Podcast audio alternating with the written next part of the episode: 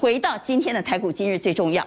好，因为俄乌局势越来越紧张，所以外资在今天竟然狂卖超了三百八十六亿。投信在今天还是持续买的，但是很多筹码松动的个股开始出现了下跌，包括建好科、技家掼破了月线，而散户在大逃杀吗？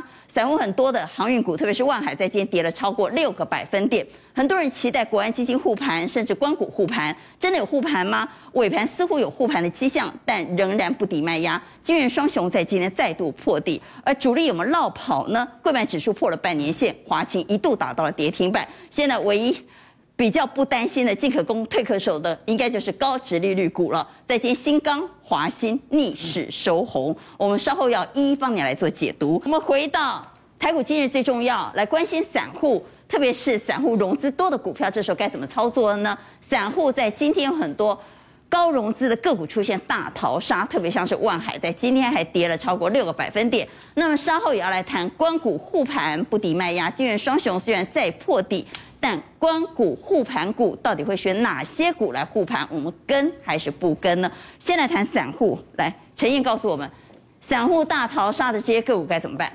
基本上这里面哈，我我我把它分成两类哈。第一个，我先讲像富彩这一类，这都是因为之前投信他买的比较多哦。那像这一类，他最近投信在做了一些调整，好，那这个部分的一个修正，融资的增加，如果投信。一直调，我担心还是会有影响，哦，所以我觉得这一种停损吗？还是得停损。但是如果我我讲白坦白一点，就是说你融资的比例没有很高，我觉得这个也就是我觉得一半一半，看你融资的比例，因为我觉得这个跌下来，其实只要投信的买盘一回来就稳定了。嗯，我觉得这种比较没有问题。像钰创也是，哎，钰创散户很喜欢。对，我觉得钰创也是连续买。没错，飞鸿也是。我觉得这三个在我来看。其实后面还可以接，那就看我融资的比例。如果我真的融资比例比较高，我还是得撤哦。但是我融资比例不高啊，我我其实只有买个几张，我觉得后面还可以接，问题不大哦。这个部分我提供这样的想法。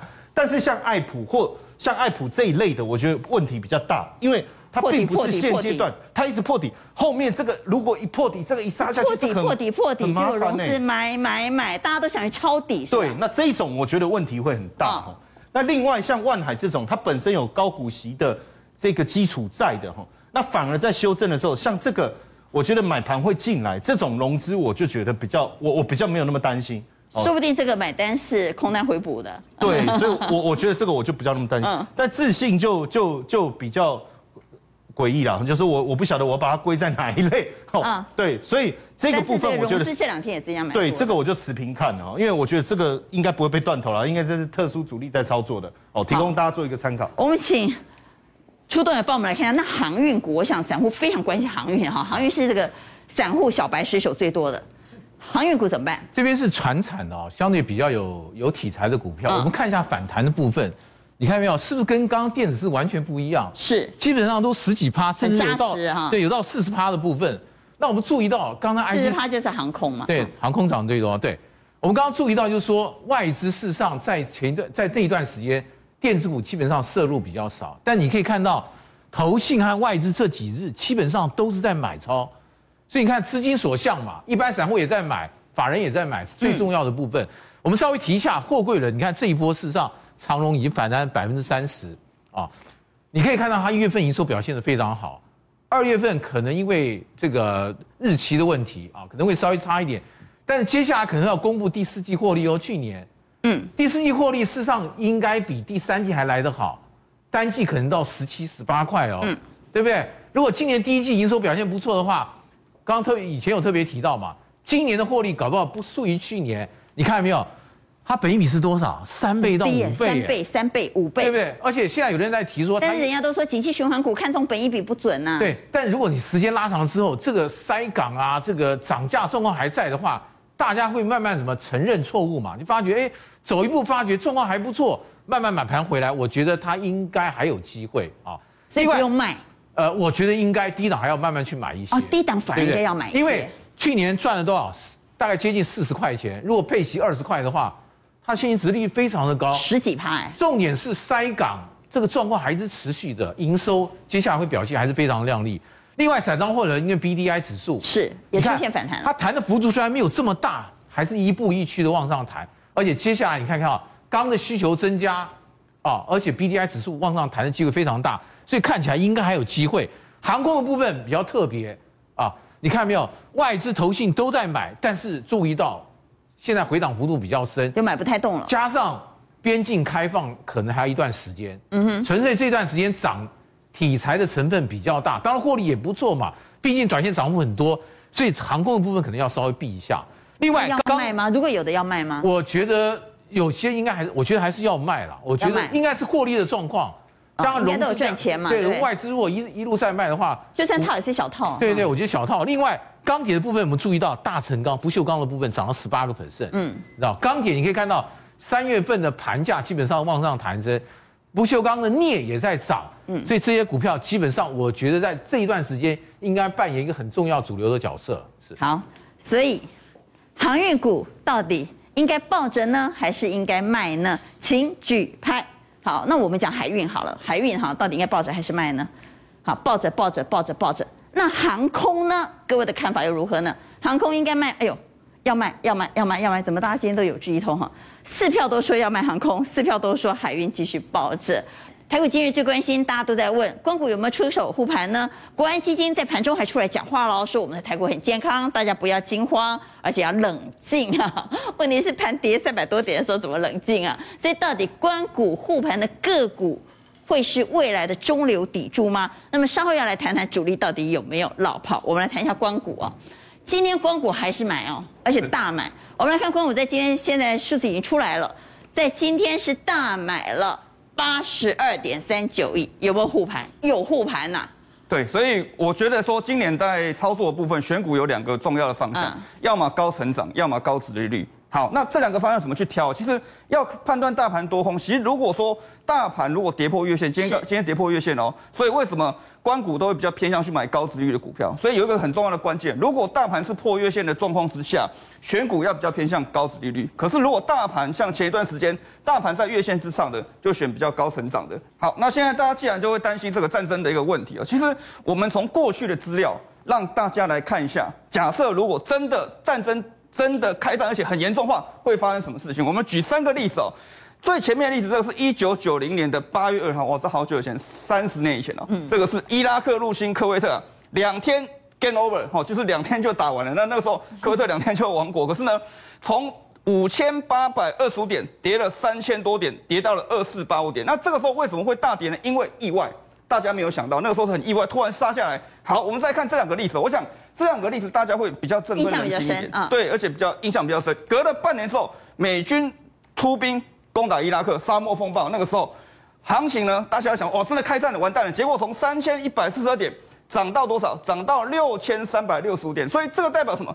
代表是预期中的。为什么？因为之前伊拉克去打科威特，大家都想到美国会出兵嘛，所以他真的出兵了。结果呢，就是低点。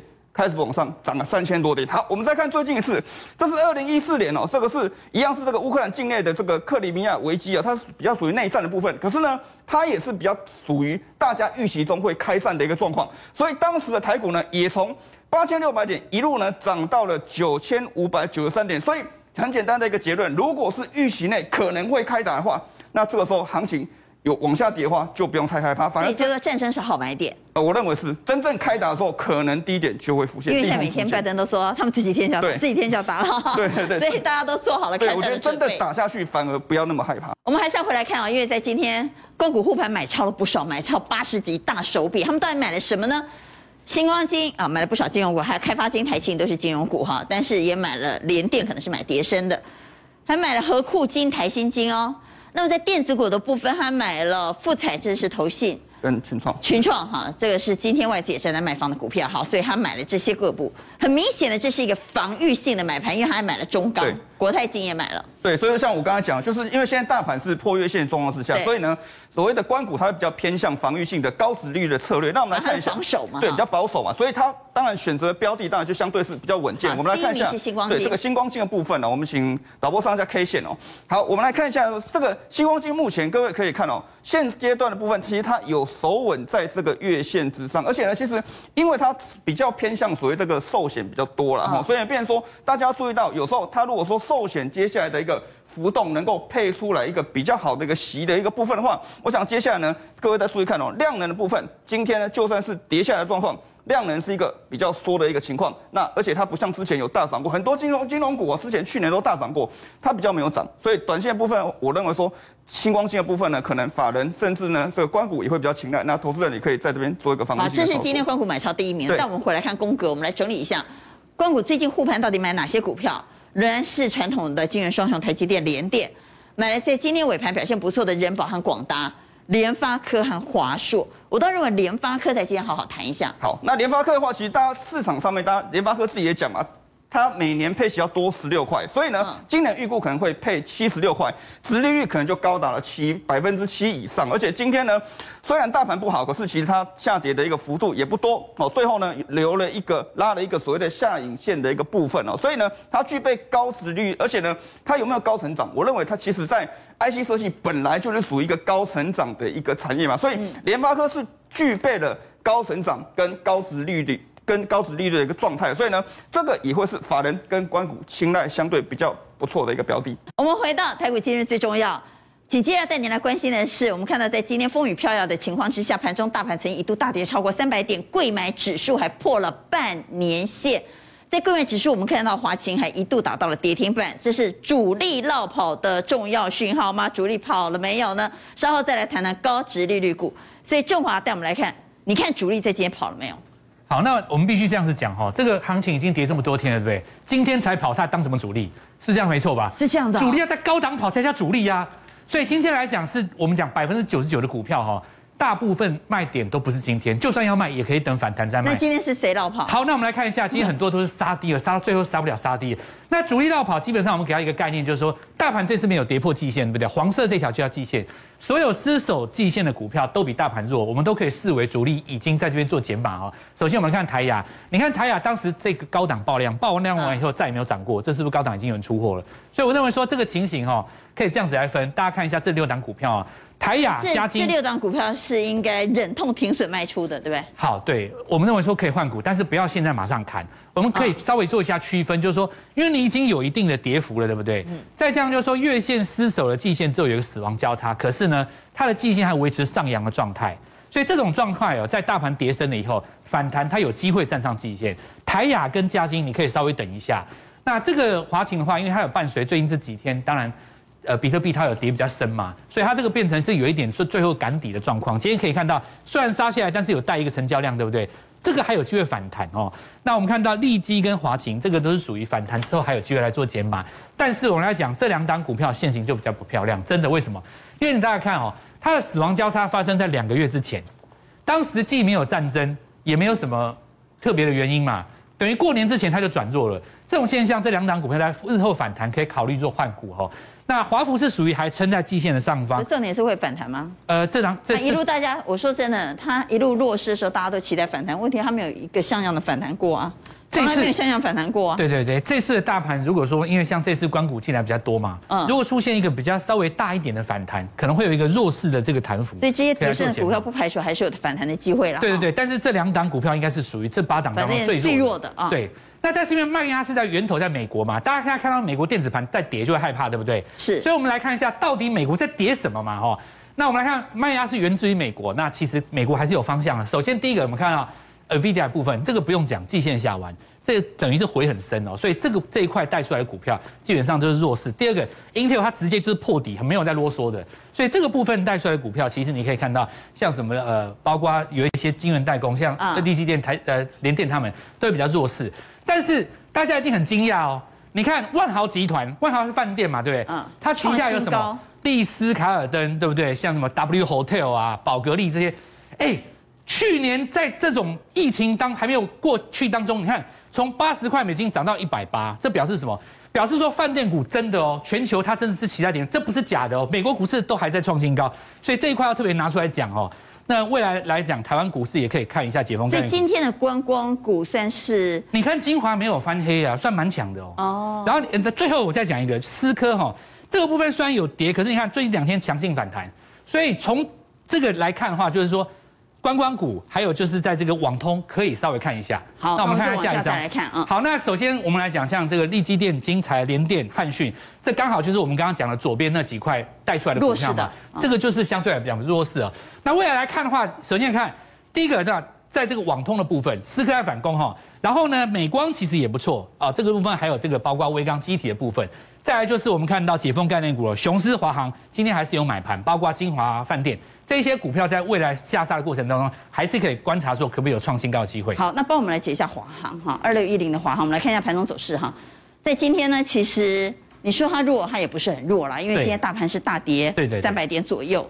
但你说它强呢，它也不强哈。对对对。所以怎么看？这一档人气股，因为这个哈，但它成交量不小，成交量不小，四十四万张。你看它股价好像没有太大的波动，但它成交量很大。对对对，K 线来看一下。这个其实用 K K 线 K 线来看一下，它这个哦，因为我们看到这个地方创新高以后哦，这里连续爆了一个非常大的成交量，对不对？嗯。尤其是倒数前四天的这一根大长红，那但是大长红昨天在这个打到这个长黑的过程当中，稍微重挫到了信心。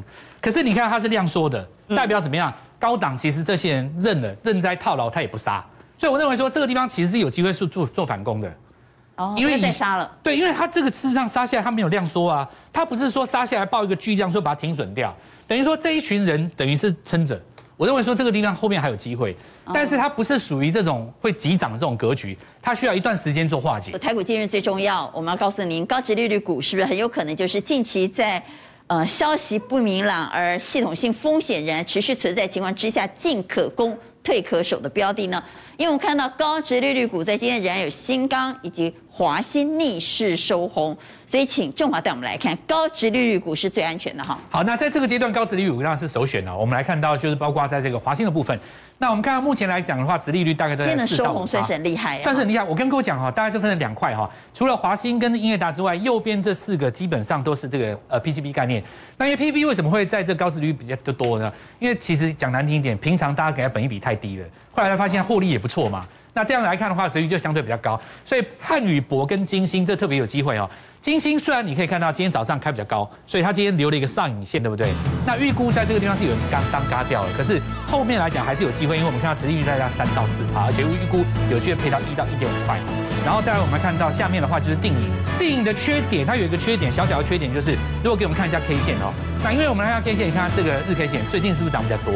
因为你会随着这个股价往上走，然后殖利率变低，所以相对来讲的话，可能还是先看这个华新汉语。